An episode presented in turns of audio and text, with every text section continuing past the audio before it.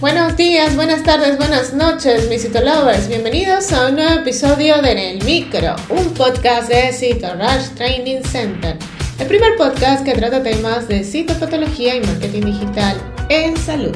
Detrás de este micrófono les habla su servidora Dai García, CEO de Cito Rush TC. Y el día de hoy vamos a hablar del examen citológico de orina. Bienvenidos a En el Micro, un podcast de Rush Training Center. Ahora, un momento de publicidad. Este mensaje llega a todos ustedes gracias a nuestro patrocinador Rush Training Center. A lo largo de tu vida, tú eres lo que aprendes, lo que compartes, lo que te esfuerzas, lo que sueñas lo que te apasiona, lo que te inspira.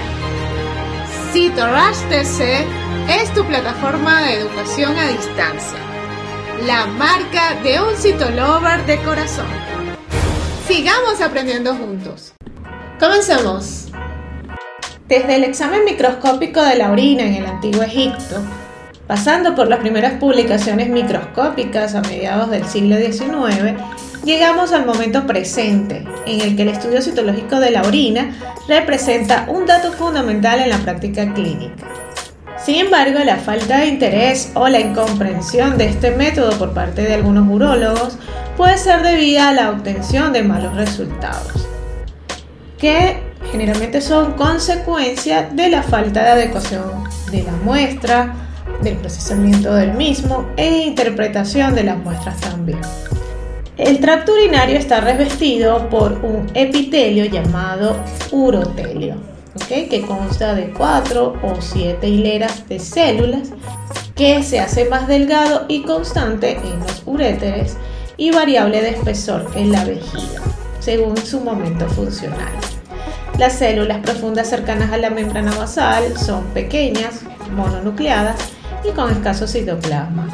Crecen en tamaño y polimorfismo hasta las capas superficiales, donde suele tener más de un núcleo. Muestran amplio citoplasma y parecen cubrir a modo de paraguas las células adyacentes, constituyendo un modelo de unidad funcional.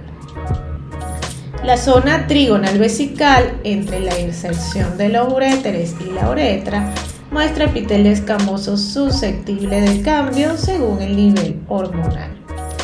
Es frecuente encontrar en distintas zonas verticales invaginaciones uretrales o entradas por una pequeña dilatación revestida de células columnares con un poco de función secretora. Estas son llamadas nidos de von Braun.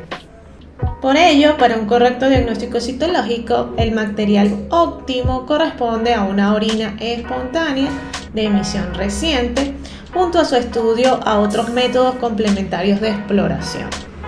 Si esto no fuera posible, es decir, encontrar una muestra de orina espontánea por la situación particular del paciente, es necesario tener en cuenta a la hora del diagnóstico microscópico los cambios de tipo irritativo que puedan aparecer en materiales obtenidos a través de otros procedimientos de toma de muestra. Si deseas conocer un poco más sobre esta herramienta citológica, pues has llegado a la plataforma correcta. Dentro de poco vamos a hacer el gran lanzamiento del training de citología de orina. Así que está pendiente en las redes sociales para que puedas inscribirte apenas lancemos bueno, este nuevo entrenamiento. Y si te gustó en el micro, la mejor manera de apoyarnos es que compartas este podcast con tus amigos. Puedes escucharnos en cualquiera de las plataformas digitales disponibles como Spotify, iTunes o Google Podcast, o bien en nuestra página web citorushtc.com. Puedes seguirnos en las redes sociales como arroba Nos escuchamos en una próxima emisión.